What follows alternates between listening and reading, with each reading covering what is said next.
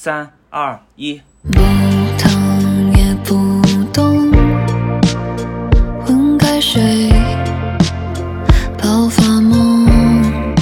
大家好，这里是现在有空，我是陆月华。我是女巫，我们这一期啊是回顾篇。我们第一次录回顾的时候，我操牛逼啊！我们已经录了五期了，这次录才录了五期啊，隔了那么久。我们录之前其实在说啊，录的是啥来着？有点想不起来了。逃出这季节，一路往东，没有人知晓我一切行踪。做一场对决，我和平庸，就算在最后也对我捉弄，我不要成全。大家好，这里是现在有空，我是陆月华。我是女巫，我们这一期啊是一个回顾篇。我们没有回顾过的第一期是酒吧，不过跟大家说一下，酒吧在我们的那个上面应该其实是算在之前那个回顾片里面，但是是因为我们嗯。中间有一期那个录音丢失了，所以其实酒吧在上一次回顾的时候没有聊过，所以就放到这一期是是是来讲。嗯，来《酒吧漫游指南》那一期、啊，我听完，我聊完，我听完这一期 可还行。我聊完这一期啊，我觉得嗯后面就真的去多喝了几次酒，但其实不是好事，不是好事吗？在酒吧喝酒的都是一些傻子。确实，确实，因为有一些酒贼难喝。不止，我是觉得大家如果缺少和陌生人接触的机会的话，去酒吧倒是一个好选择。但是，就是千万不要相信这些人说的那些屁话，就是你就把它当成今天看一个黑色幽默小说，就还不错。啥呀？我去酒吧都是和朋友去的，我和我老婆或者是朋友去的，从来不和陌生人聊天。我没有朋友吗？嗯，对啊，所以我觉得酒吧对我而言是这样子的一个环境嘛，就是你和你的朋友没有地方去了，那你去 KTV 我也不想唱歌，那我就不如去个酒吧聊聊天，大概就是这样。呃，不会和在酒吧里面和陌生人聊。我其实之前有想过自己开酒吧，来跟大家分享一点没有在电台聊过的故事。呃，来了来了，我就是我们请了一个酒保，吐露了女巫吐露了隐藏三年的秘密。对没有没有，我之前也跟 KK，我我我有想开之前，然后我们去，最后是没有找到好的投资人嘛，就觉得自己做的话风险，当时也是疫情刚刚开始，觉得有点太大了。现在投实体的人也是越来越少了。还有就是，我觉得我当时想的概念就是说，我觉得，嗯，大家存在一个就是对于初初心者来说，存在一个很大的问题，就是比如说我现在给你一个酒单，上面写着它的基酒是朗姆，它的基酒是呃伏特加，它的基酒是呃就比如说金，你压根儿就不知道这酒是啥味儿啊。就是我希望，就是说能够建立一个酒吧，它能够建立一些初期的概念，跟大家分享一些，包括基酒本身的味道。我觉得，我我个人在酒吧，我最讨厌的，我我去一个酒吧，我一般会跟酒保说，你跟我随便做一杯的话，我就会说不要果汁加伏特加，就因为我嗯内心很看不起这个酒，我就是觉得伏特加本身还是好喝的，就它除了嗯酒精味儿之外，它是没有什么其他的味道，它不太会破坏你这个。其他的东西的味道，所以我如果大家自己在家调酒的话，我可以跟大家建议一下，就是一个你喜欢的饮料加伏特加，就是 就是你的鸡尾酒了，就是一个比较简单的概念。因为伏特加本身是没有什么味道的，但是现在有很多酒吧，就是我称之为骗小姑娘的，骗一些初入门的，应该这么说，酒客就会用一些比较好喝的果汁，就比如说青提汁啊、草莓汁啊。这种比较贵价的水果汁加伏特加进去啊，就是它的鸡尾酒，我就很看不上这种概念。但是，所以这个我就觉得就是是属于你得需要知道这个酒本身是什么东西，才能喜欢。如果你都不喜欢这个酒体的味道，那本质上，那你和你在家用果汁兑伏特加有什么区别？所以我希望就是能够这样去做，但是嘛，嗯毕竟也没有成。我我确实不知道。我觉得很多人他的问题就是他不知道怎么选酒的问题是他不知道这个酒体本身是什么味道。我本人就很讨厌喝朗姆，我嗯试过好多次了，我就觉得朗姆很难喝，我就不会点朗姆做基酒的酒，我就不觉得不觉得我会喜欢这个酒。那你会因为此而讨厌《名侦探柯南》里面的朗姆吗？我已经很久没有喝过了。那我也不喜欢《名侦探柯南》里面的琴酒啊，琴酒是我最喜欢的酒。嗯，好，懂了。所以你还是分得挺开的。而且酒也存在这种，你看柯南里面翻译成的是琴酒，但是酒吧里面会翻译成金酒，金酒嗯其实是同一个酒了。嗯，所以开一家酒吧要多少钱啊？最终希望能够，就是我们觉得必须需要这个钱才能做下来的话，应该是需要五十万就可以，但是并拿不到五十万的投资。有跟投资方说那个投资回报率吗？大概什么时候回本之类的？那这种肯定都是一年嘛，就是就回来了走上走上正轨，就是能盈利。哦，那可以了呀。多长回本没有算，其实是这样的，我们忽悠投资人的时候忽悠的比较狠，但是哦 开始的时候对方是因为他这边有一个特别流厉害的调酒师，我想可能嗯推给我们一起干，但是后来人家可能还是去五星级酒店了。啊，行，呃比较稳定，找了一家，找找一下事业单位。那五星级酒店有一些客人，其实他们也不太会挑剔酒的好坏，嗯，这些也就是一些小故事，大家有兴趣的话，我是觉得可以。与其就是如果听了我们这期电台对酒吧有兴趣的话，再跟大家一些辅助的想法，就是说你其实如果真的对酒感兴趣，你得先清楚那酒是啥味儿。嗯，然后呃，我们这期做完之后，小何姐就是我们的后期编辑，嗯那后期剪辑是来北京，你们俩一起喝过一次酒，啊，对，我跟陆老师没喝过？之前他来北京，他抱怨他抱怨我不带他喝酒，是啊，但问题是，大家听我说，就陆老师之前跟我说他酒精过敏，你知道吗？我没这么说啊，我说大家知道吗？他当年这么骗我，我说我酒量不好，没有说酒精过敏吧？绝对不是，你就是就是跟我说你酒精过敏。我一直印象中就陆老师是酒精过敏，结果有一天他跟我说我去酒吧了，我说你不是酒精过敏吗？那你怎么不说去酒吧也能喝到没有酒味儿的鸡尾酒呢？这个我也可以跟大家说，就是其实是有无酒精鸡尾酒的。对啊，但我个人，这这是我自己的偏见，我个人是觉得你去，就是无酒精鸡尾酒被我戏称为农夫果园儿，就我觉得花九十块钱去喝农夫果园儿，实在是有点太过分了。嗯，行行，嗯，可以。但是如果大家在酒吧喝不了酒，你可以喝 无酒精鸡尾酒啊，叫 mocktail，你一般问都会有。呃，大家不要听我胡说八道啊，就不行的人还是可以喝的。喝过还不错的，挺好喝的。农夫果园九十块钱的农夫果园。嗯，对，农夫果园也挺好喝的吧？不过也可以跟大家讲，就是有很多经典鸡尾酒，它其实是有无酒精的版本的，就像，呃呃，Bloody Mary 血腥玛丽有一个 Virgin 嗯 Mary 的版本，就是不加酒精的，它其实都有这样的。如果你是真的酒精不耐受，你想试一下这些经典鸡尾酒的话，你可以点这些，你不一定要喝什么香蕉奶昔不一定要点那个可乐是吧？不一定要点苏打水。啊、你也可以喝这些啊、Cinderella 好像也是一个比较经典的无无酒精鸡尾酒，也是有这些配方的。好嘞，大家有兴趣也可以试好嘞一下。嗯，嗯，没少喝，女巫老师没少喝啊。没有你你们就听这个就知道我忽悠了多少不能喝酒的人去酒吧，我他妈连无酒精鸡尾酒都知道这么多。第二个，读客，读客，读客老师，读客那一期 我觉得反响就很意外，就是我觉得反响还行哎，因为我其实身边有好多朋友都去听了。我觉得，我觉得，我觉得还是读客自身带了一些。对啊，我觉得读客这期很好哎，我我在市面上就没听到过这种选题，是吧？没有看到过这种选题，一天到晚市面上可能听的太少了，才嗯一天到晚市面上有有的都是单方面吐槽读客的，但是没有把读客的编辑拿过来当面鞭尸的，对吧？这个没有。但是我们，对，我觉得嗯，嗯，我觉得应该让读客的更资深的编辑也来我们这个电台再遭受一下毒打。啥意思啊我这次聊的？Robin 老师不资深是吧？不是因为 Robin 老师主要是做营销的，对吧？那我们应该请他那种真正的那种设计师，编辑编辑过来接受一下毒打，对吧？就是营销老师嘛，对吧？嗯营销老师只能从营销的角度毒打，小王子有三部曲这种嗯毒打一下，然后那种什么封面设计啊，什么乱七八糟的定选题啊之类的，嗯但是他们的责任编辑，我觉得你也只能吐槽封面设计了吧？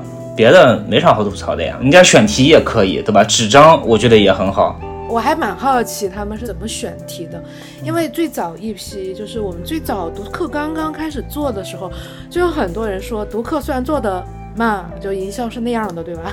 但是他们选题其实选的很好，对，有很多选题其实选到了大家的心里，啊，银河帝国他们 做经典的嘛，嗯，但是当时有很多家也都在做，就是为他们还是抓住了一些市场空白的，嗯，还是挺厉害的。他们做那个呃类型小说的方向选的特别对，他们基本上是国内做科幻小说最全的吧，最大的对对对，他们做他们在做类型小说上，当时是选了很多，就是就怎么说呢，就是在粉丝圈里面评价极高，对神作但是就是一直没有人出版嗯的这些作品，我觉得还是有一定的眼光的吧，可能还是有一些懂行的嗯编辑在啊。懂了，绝对是懂的。人家人家的那个嗯科幻小说做的，我觉得真的不错的科幻小说。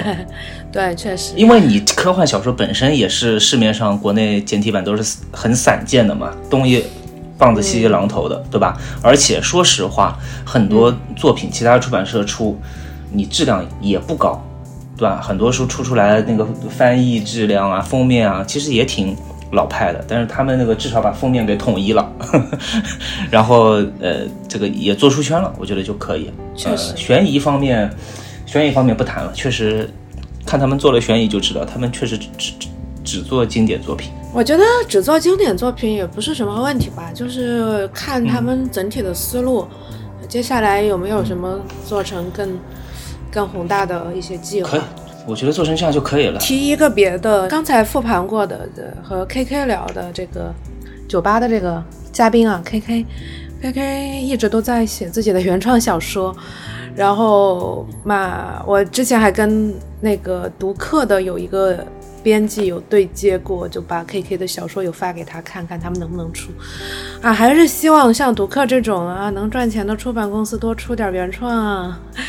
主要是其实有时候有些类型，就比如说像推理啊、像科幻啊这种，可能还稍微好出一点。一些偏纯文学的类别的，嗯，国内的原创出版是真的挺难找人找到编辑投的。我们 KK 这边啊，没关系，他反正也不听我们电台，我随便来爆他的料。纯文学吗？嗯，算是偏文学类型的。直接去投稿那个理想国那个奖啊。理想国的奖我还真的不知道，我还真没跟他推荐过。之前有跟有跟读客聊过，因为他的其实你说纯文学也是有一点类型性在里面的，其实还蛮难定性。都是都是，对纯纯纯文学那没法看。对对对，然后也跟读客这边也有聊过，就感觉他们嗯还是有一定的计划，但是还是主要还是在悬疑科幻上可能更下功夫一点，还是有方向。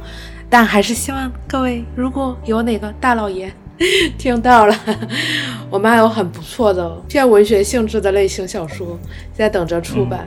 我个人觉得他的第一本可能在现在来说是很难出版了，但他现在写的第二本，我个人觉得还是很有机会的。故事很清晰，是一个在云南发生的，就他呃他是云南人，呃，他老家发生的一个，我觉得地域感也还比较强，也还比较符合现在出版上的一些喜好。悬疑吗？嗯，有一定的悬疑性，但是并不是所谓的那种有梗的故事。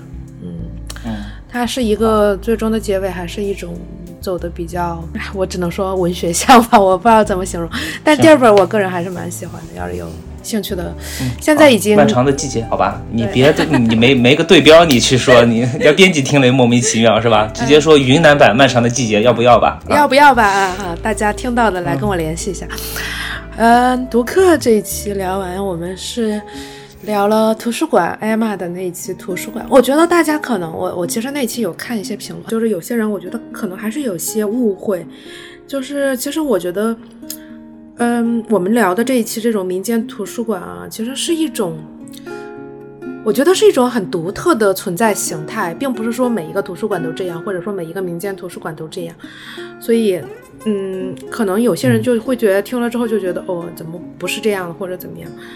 但是，我觉得可能还是是一种比较出生的形态，就是大家可以去关注的一个新事物的这个逻辑去理解，可能会更好一点。嗯，对，关于民间图书馆那期，我后来和就是民间图书馆的嘉宾艾玛老师见面了，嗯，嗯是在桌游展上艾玛 老师感觉更爱桌游啊，比起 图书馆更爱桌游。啊，艾玛老师肯定是比起图书馆更爱桌游的。那个是他用爱发电，对吧？办的展，这个民间图书馆是上班半热爱半工作吧？就图书馆这块儿，他还是聊的比较比较正。其实应该找他来聊嗯他那个原创桌游设计这一块儿，因为像之前在瞬间那期也提到过上海的那个 Shadow Market 吗，下次我们直接把那个艾玛和瞬间在一起叫过来吧，聊聊一下他们那个展吧，因为这这次在展上面，他们俩都是相当于主办方，对吧？对。因为国内的原创桌游，我个人觉得是比你想象中的要有趣的多，就是真的还有挺多挺有意思的小东西的。但我个人是不喜欢玩那种大型的，我不喜欢玩那种嗯，呃模型贼大，然后呃流程贼长，我就喜欢那种三十分钟的小游戏。嗯啊，在这一块儿，我觉得原创桌游其实还有挺多挺有意思的东西的。如果大家喜好和我一样的话，其实可以真的多关注。是。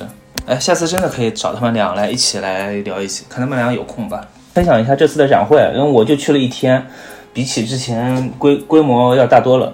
北京马上那个 DiceCon 要开了，就是我们在那个桌游那一期有聊到过，中国最大，之前他们号称亚洲最大，我不知道是不是真的。的桌游展、Di DiceCon 要开了，但 DiceCon 嘛就比较累累人，对。呃，有兴趣的朋友也记得可以去去一下，去试一试啊。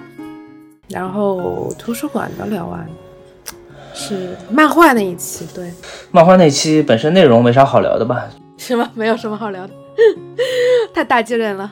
嗯 没有什么好聊，就主要就是我的那个漫画有点，可能确实比较好，所以大家也没什么好吐槽的，是吧？放屁，大家都想吐槽。嗯，呃，但是关键是啊，这个因为认识了白老师，啊、对所以，特别感谢白老师给我们送了书。录完之后啊，马上就给我们送书了，这也是我们这个电台的一个成立的初衷。第一次盈利，第一次盈利可还行，我就是奔着这个去的啊。这个书我回头寄给那个我们的剪辑老师小何。对了，我们这个有一位中奖的观众，他好像还没有给我发微博私信啊。嗯，可能已经不想要了。如果你没有发的话，发一下啊，还长期有效。白老师给我们俩都寄了那叫啥来着？关于地球的运动关于地球的运动，特别好看，好看炸了。是挺好看的。再跟他吆喝一次，毕竟送了我们书嘛。看我们对送书的就是是这么好，多次广告。但但确实是好看，它一确实好看共有八册啊。现在嗯，华文天下是出了四册，还有四册应该马上就要出了。嗯，就是这个书，我觉得就是很奇怪。我发给一个我挺另外一个挺爱看漫画的朋友看了，他说嗯就我们俩的讨论是这样的：这个书画风画的不好，台词写的很一般，就是它有很多台词都是观点输出型的台词，就是那种怼你脸上的那种台词。他那个台词，我觉得你换一个故事的话，就是很空洞的那种口号式台词。就对对对，很空洞，就是怼你脸上的那种台词。然后，而且还有他的故事本身也是他瞎编的，啊，不是一个什么真的天文学故事，是个瞎编的。它也没有悬念，就是它的冲突是一开始就嗯交代，这也没有悬念，他他嗯整个的冲突也没有变。故事逻辑也是很单一的，看完四本，它都是同一个冲突，一直是没有变。它后面也没有变。它我呃我已经看完了，五六七八我已经看完了，它后面也没有变。但是它就是好看，它就是奇怪，这作家就是有点东西，它毛病很多很多，但是你看的时候你不会太在乎，你就会一本一本的往下看。然后还有一点，我觉得就是你看完之后你会觉得，反正我自己的评价是对人类的热爱增加了百分之零点一。不是一般说不要爱集体，要爱具体的人吗？但是这本书就告诉你可以，就是集体，就人类这个集体也有那么百分之一值得爱的地方，就是我觉得是属于那种怎么说热血青年漫，虽然是青年漫，但是是热血。整个书的情绪特别饱满，它是纯靠一种情绪在对，很纯真。灌灌输给读者，所以你一旦入戏的话，一旦看进去的话，你就会很上头。对，很上头。就是这个，我觉得就是属于我之前跟人评价的，对小孩来说太幼稚了，对成年人来说刚刚好。呃，需要这样的一滴热血滴在我们冰冷的生活之中。还有你这个读客邀请你去做文案，好吧？对啊，读客怎么还不请我？读客怎么回事？都请你们编辑来上节目了，是啊还多给我点好处了。嗯，这个漫画是不错的。然后还有漫画不错哎，就寄了这一套漫画是吧？我这边他还给我寄了一套贼难看的漫画，也不能说贼难看，叫啥？喂我我都说贼难看了，说不能说叫啥了，嗯，行吧。也没有贼难看吧。就是如果我年轻十岁会觉得很好看，但我现在已经太年纪太大了，看这种有点太幼稚了，而且嗯，我想了一下，我年轻十岁可能也不会喜欢，我再纠正一下，我可能年轻二十岁 会觉得好看。对，然后就是有一种宁和莲才会出这种东西，有人喜欢，就你必须得是啊零零后才会喜欢的东西的感觉。那但零零后喜欢也不是什么问题了，你要是零零后也可以看一下。但关于地球的运动不是啊，关于地球的运动大家都可以去看，我推荐大家所有人都去看。地球的运动确实很好啊。再等再等一会儿，八本全部出完了，一起看，我觉得更加的爽快一点。因为我不看电子版，所以我就等他们出版吧。CMJ 老师呢，其实有跟我说可以来我们电台录节目，可以啊他，其实在等我跟他出提纲，但是我就是懒了。咱们这个节目就是随便聊的，没有提纲的。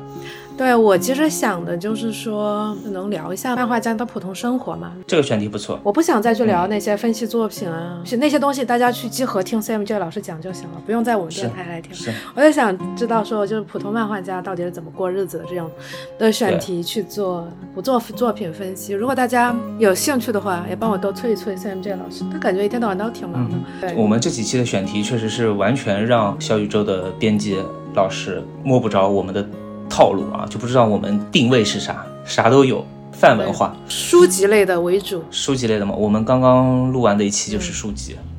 对，就是请 HD 六幺二老师来参加我们电台，聊了一下关于图书收藏的一些问题。对，HD 老师现在就是在那个侦探小说收藏这块儿有很多心得，但是呢，我就我们就是这一期就不想说做成一个教大家怎么收藏的这么，因为我觉得可能大家没什么兴趣，因为我跟 HD 认识很多年了。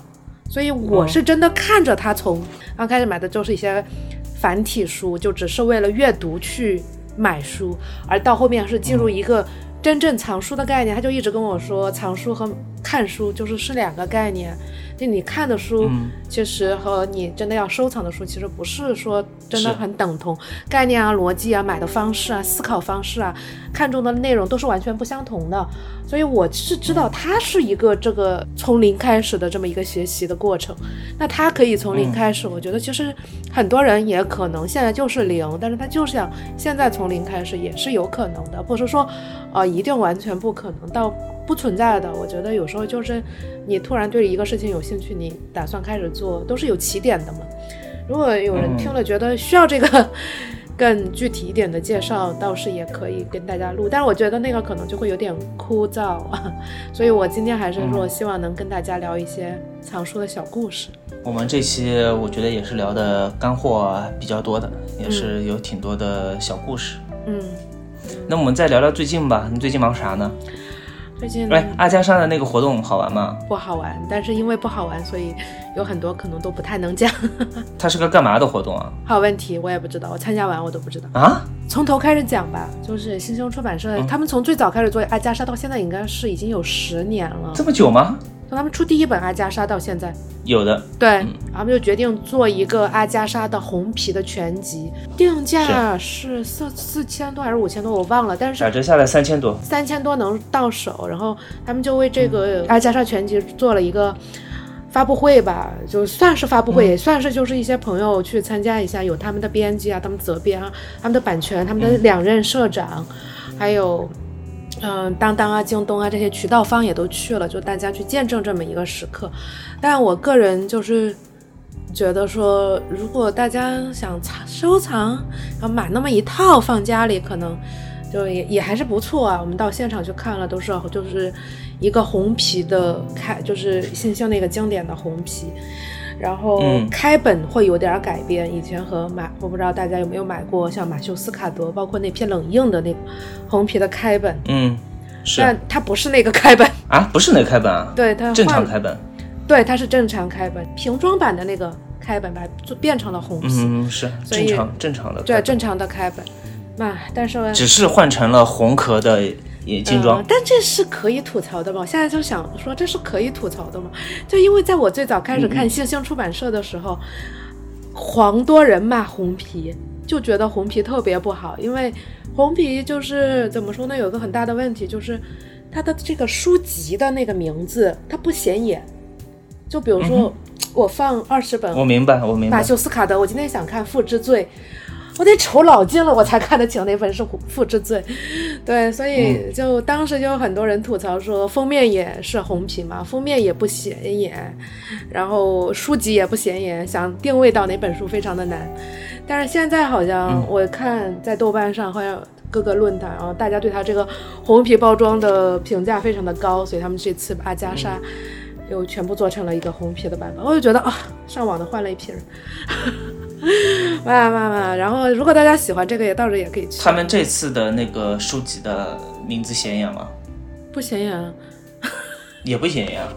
我自己觉得是不显眼，就是它还是就是红印红的那个，除了开本变了，其他的和马修斯卡德的那个系列的其他东西都是没有变的。对，但是懂了。确实八十几本哦，就堆在那儿，告诉你就是阿加莎全集，还是蛮壮观的，还是挺厉害的。嗯，而且就他们社长说，嗯、刚才吐槽了他们前社长，但现在还是表扬他一下。他们前社长说，其实最早出戏出阿加莎的想法，就是因为觉得啊，我们是一个出推理的出版社，居然连一套阿加莎全集都拿不下，就会觉得有点不对劲。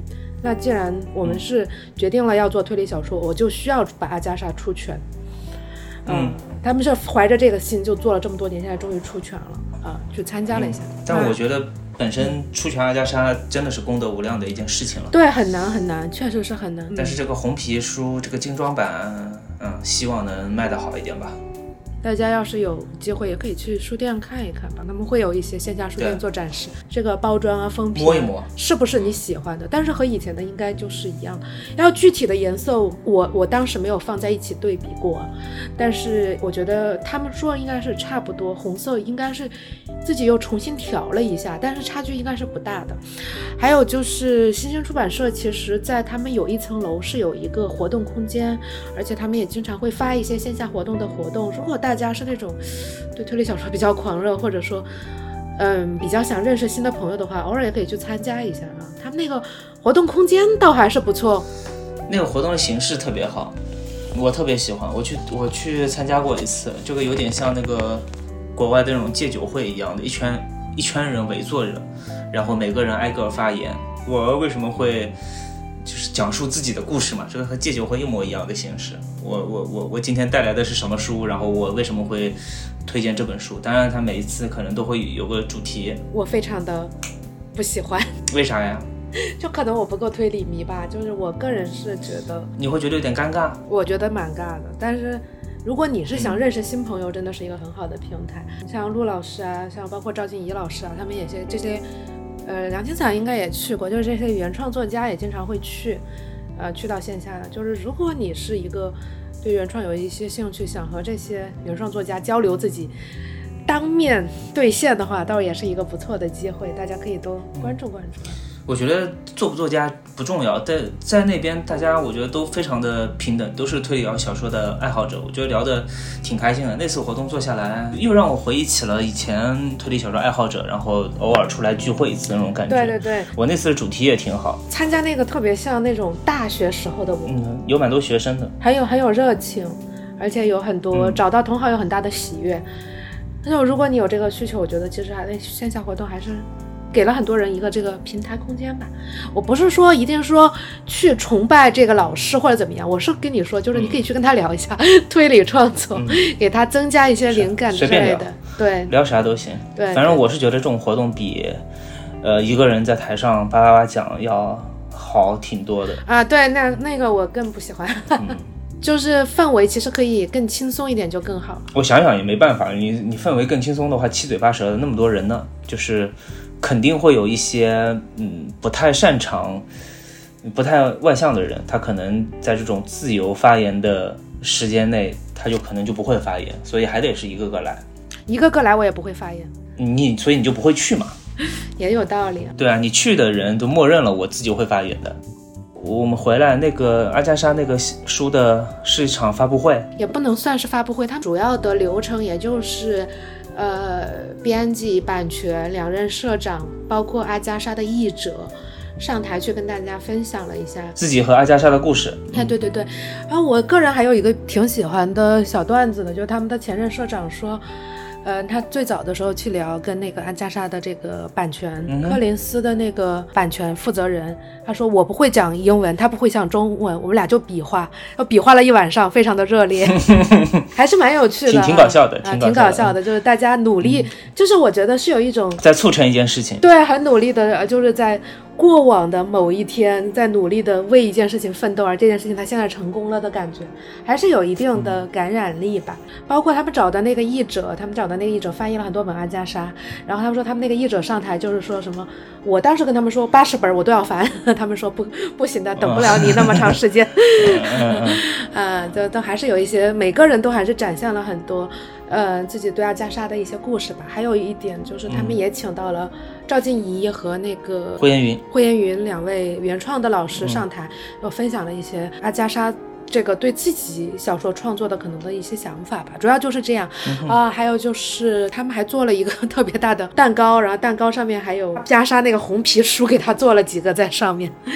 好吧，呃，就是嘛，有一些比较有趣的小经历了，就是，但我是觉得说整个过程还是说这件事情就是不提，可能也不会去想，但是认真一提，你就会觉得哦，确实是一件还挺厉害的事情，八十几本呢，是啊，嗯挺厉害，就我也觉得挺厉害的。嗯，他们那个译者请来的是谁啊？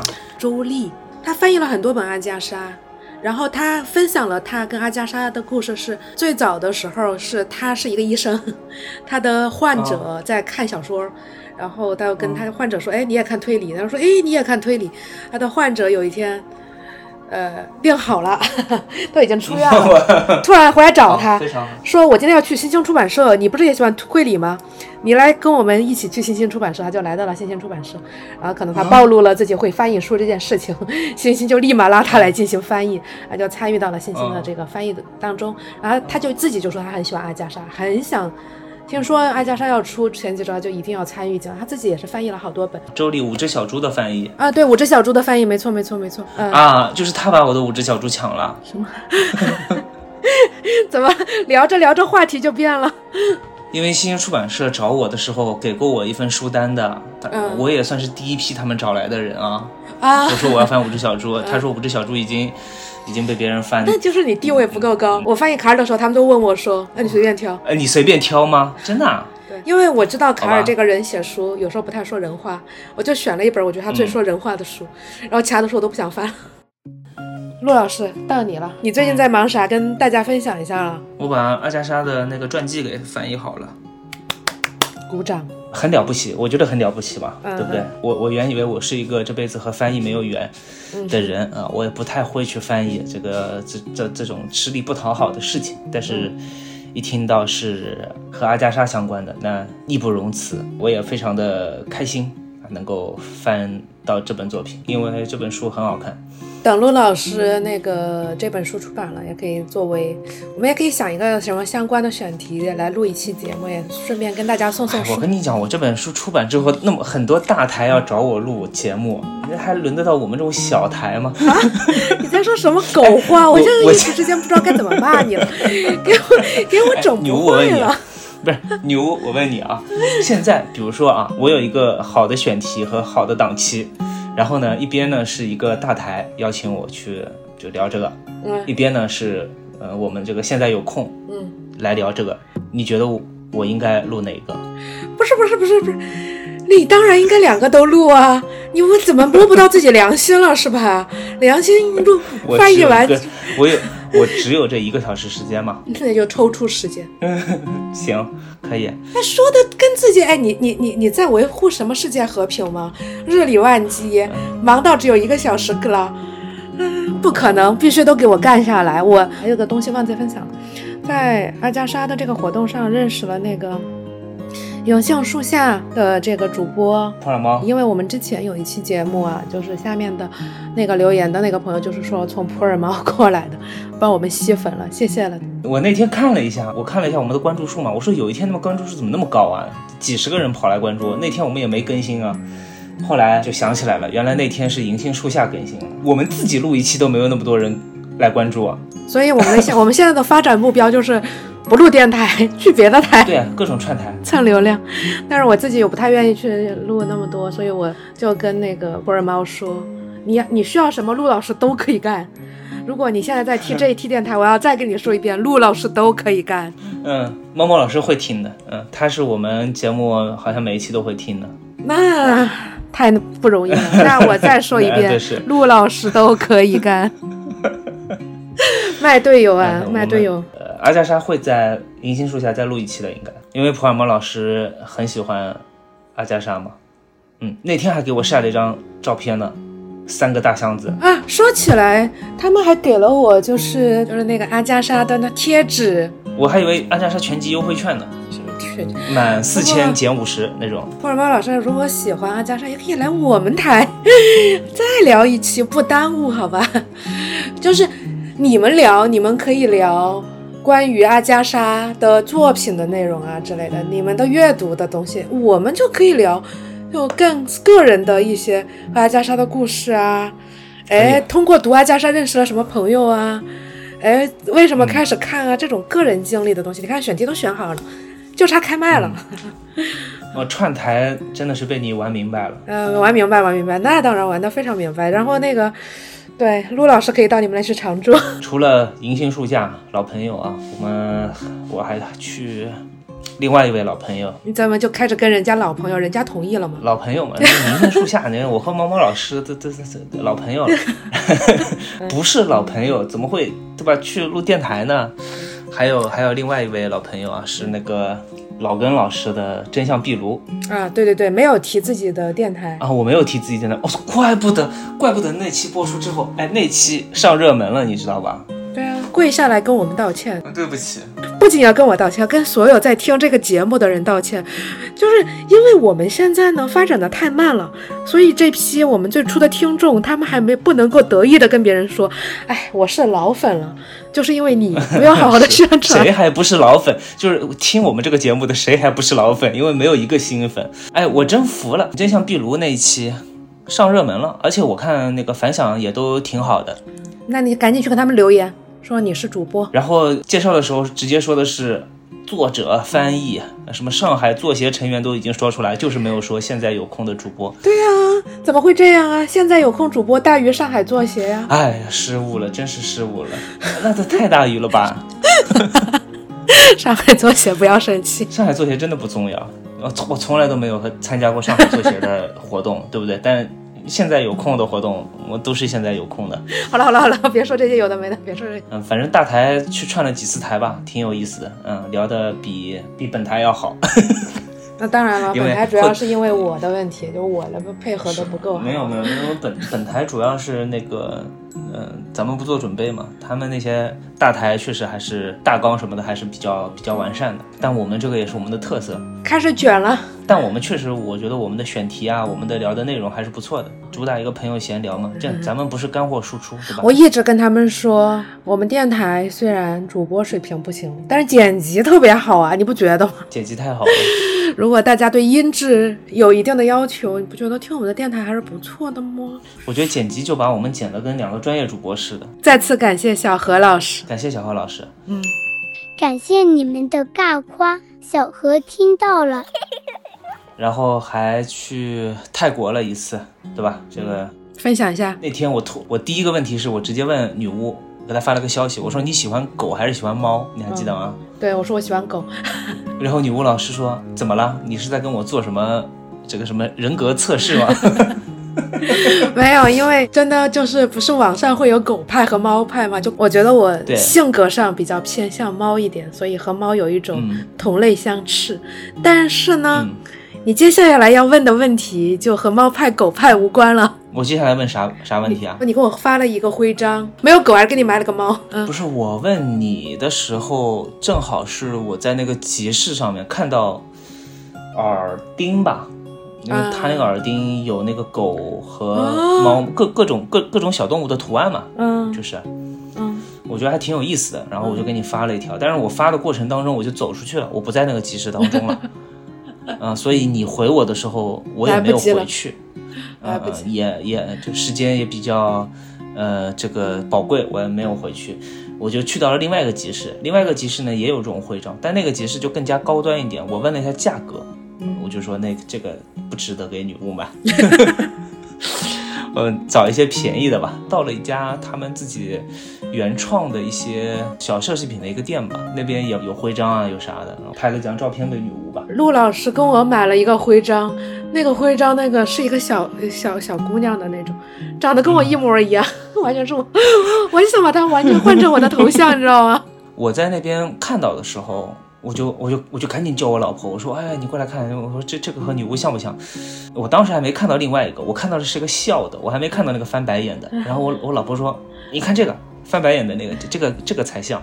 然后我就拍了那个翻白眼的，嗯，那确实太像了。大家对我的性格都有充分的了解，笑的一般是不太笑的，但笑的已经很像了，这个神态，就是那那个发型，那个感觉一就挺像的。就是属于如果这个是我原创，就是我认识的人设计的，我绝对要找他收版权费的。对，我发过去，女巫当场就说这个要问他收版权费，确实挺像。嗯，这个带了一个吧，然后后来还去了，又拍了一些小徽章吧，买了一个，嗯，还给你带了个肥皂，我买了三颗肥皂啊，一颗是有那个包装盒的，那个包装盒特别的华丽，嗯，嗯，典雅高贵，好，可以了，可以了。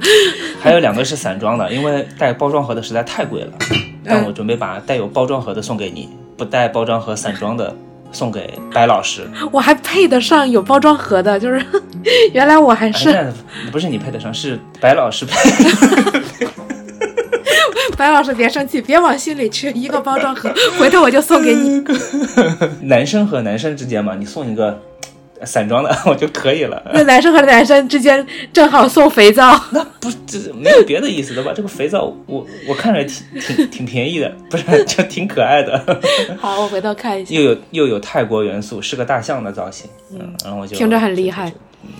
对，买了两买了两。泰国好玩吗？清迈，准确来讲只去了清迈一个地方，嗯，好玩吗？还不错，还不错。推荐，嗯，推荐，屌丝天堂嘛，没有，我妈都去过很多次。主打一个便宜，别的没啥。那我妈为什么这么喜欢泰国？看来也是有原因的。我妈去了很多次泰国了。嗯其实还可以更便宜一点，但是我们还是希望有一点生活的质量，所以去的都是一些比较好的地方，包括住的啊、用的都是还比较好的。但即便如此，已经很便宜了。如果你是去真的纯每顿都是吃那种路边摊啊，然后都是去那种路边的按摩店去按摩，那太便宜了，你们两个人大概一趟一共花了多少钱？有概念吗？几万块吧。基酒一共多少钱？哦，基酒贵的啊基酒很贵吗？嗯？因为我们买的比较晚了吧，嗯嗯，然后也可能这个时间三三千五、三千六一个人来回，不贵啊。不贵吗？你算酒店了吗？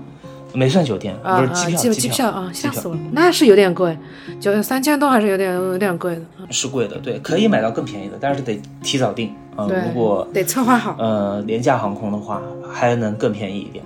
嗯但是我们因为买的时间比较晚了吧，然后我们也想就是难得出去一次，就是呃也不要找那些时间不太好的航班，所以就也只能稍微贵一点了。酒店也住的不错，主要是花在这个上面，其他的没啥都不。太我们嗯我们到那边去，嗯、没有没有带卡。就我们好久没有出国了，你知道吗？就是我都忘记国外和国内是不一样的了，因为国内没有人会用现金吧？啊，我指的是在上海，就是不太会使用现金了，就是你出去可以不带钱包，不带任何一张卡，带个手机就可以了。所以你想想，我上次出国那已经是二零二零年之前的事情了，对吧？嗯，三年多前的事情了，又完完全不一样了。我们我们这次去，直到最后几天，就是我们发现现金不够用的时候，我们才意识到我们居然没有带卡，就没有带信用卡。嗯，就意味着我们只能用这个现金撑过去，因为你没有带卡，你也不能去兑换嘛。不过现在泰国是不是已经有些地方都可以用支付宝啊之类的了？嗯，有，但是没有特别普及。也有可能你去的可能清迈比较少，可能曼谷可能这种可能会多一点。你你有些小额的东西，你就不太想，就是哎呀，也就这点钱，也啊，不影就直接响。给了啊！对对对，我理解，嗯我理解。不影响就直接给。了但是你有一些大额的呢，他又不让用，就很尴尬，就在这里。它不像嗯日本，日本是很多嗯大额的你都能刷嘛。比如说我们倒数第二天的时候去到的一家按摩店，啊，那家按摩店其实呃，对于当时的我们的这个资金储备来说，已经是挺贵的了，基本上要把我们百分之九十的现金吧，全部都要拿出去，两个人按摩啊。然后我和我老婆商量，就说，要不就就按你一个人吧，我就不按了，我在外面就等你。随便逛一会儿，对，这省一半钱呢，你想想看。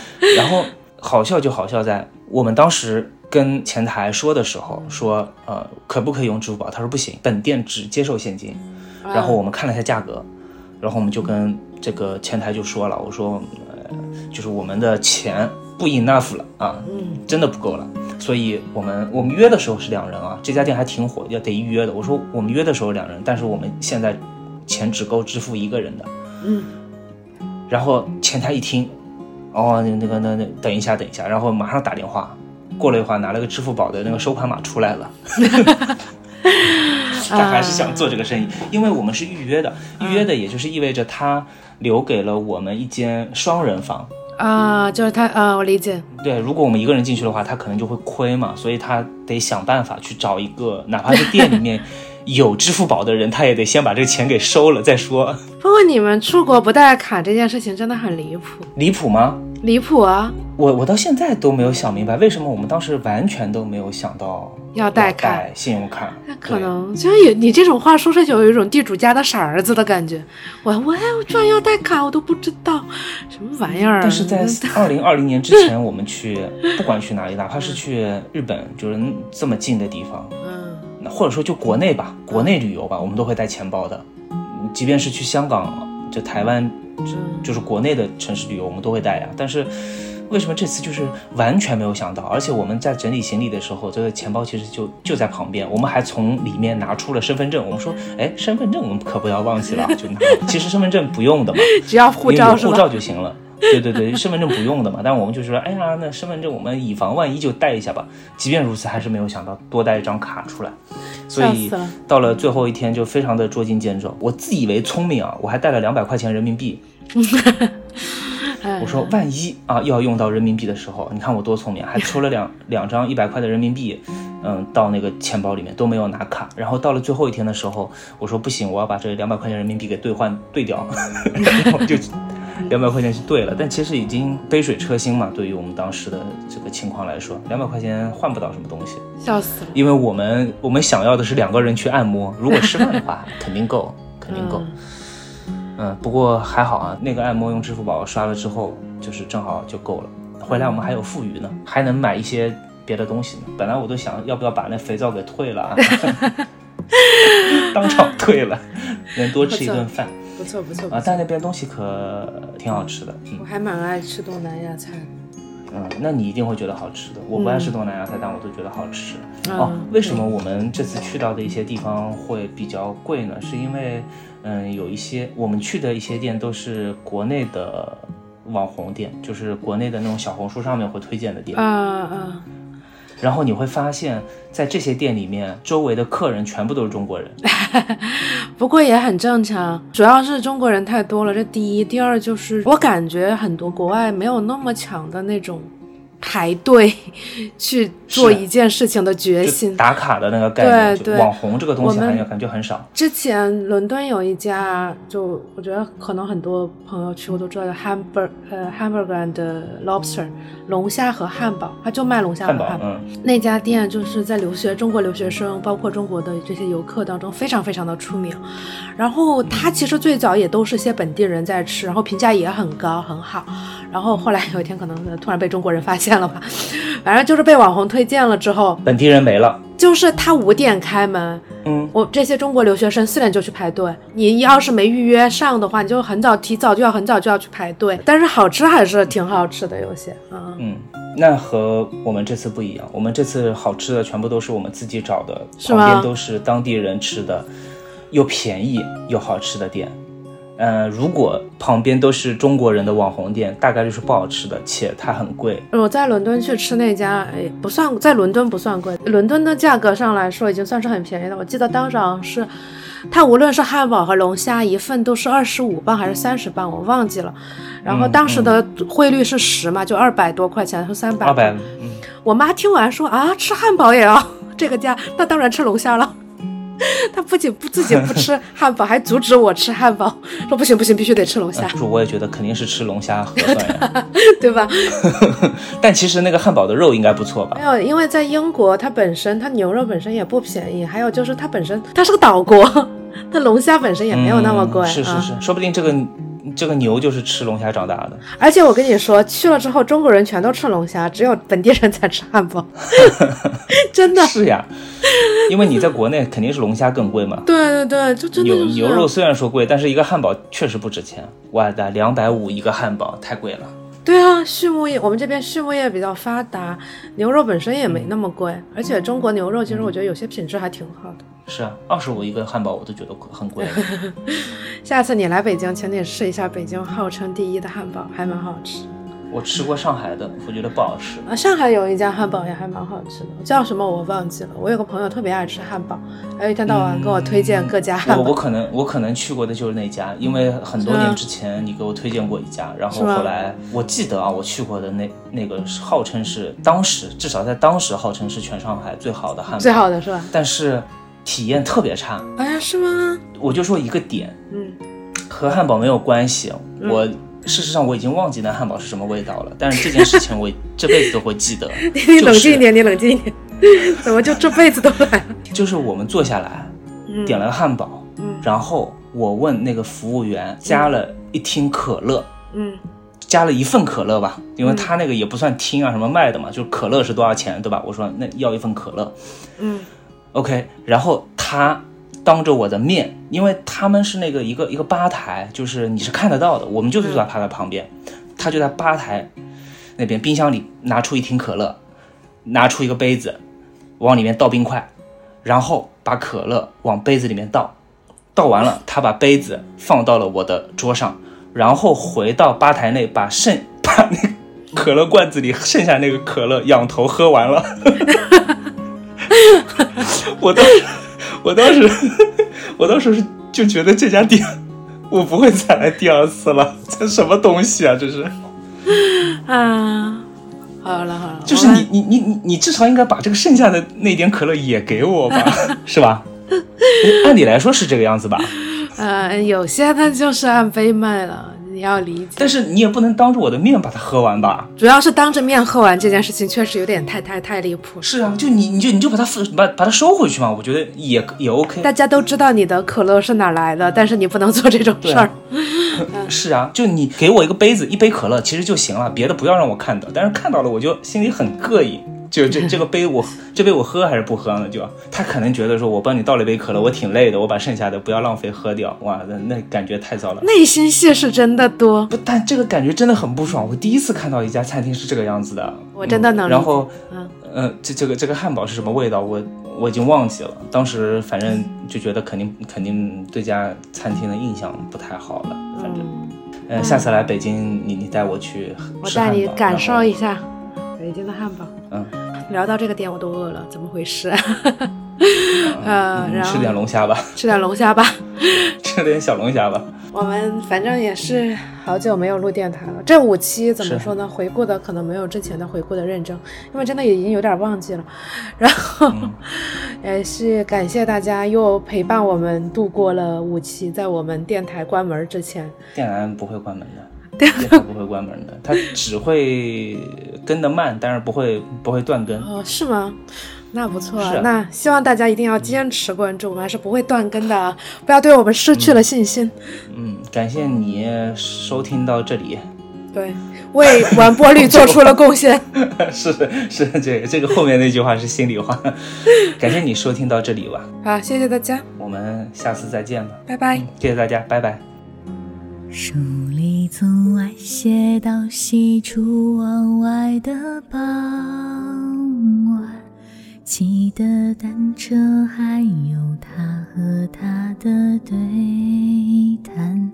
女孩的白色衣裳，男孩爱看她穿。好多桥段，好多都浪漫，好多人心酸，好聚好散，好多天都看不完。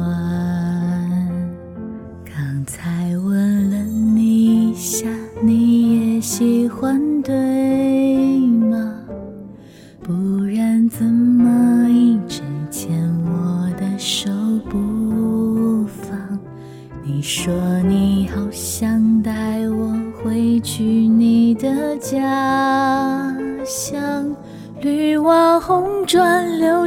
青苔，过去和现在都一个样。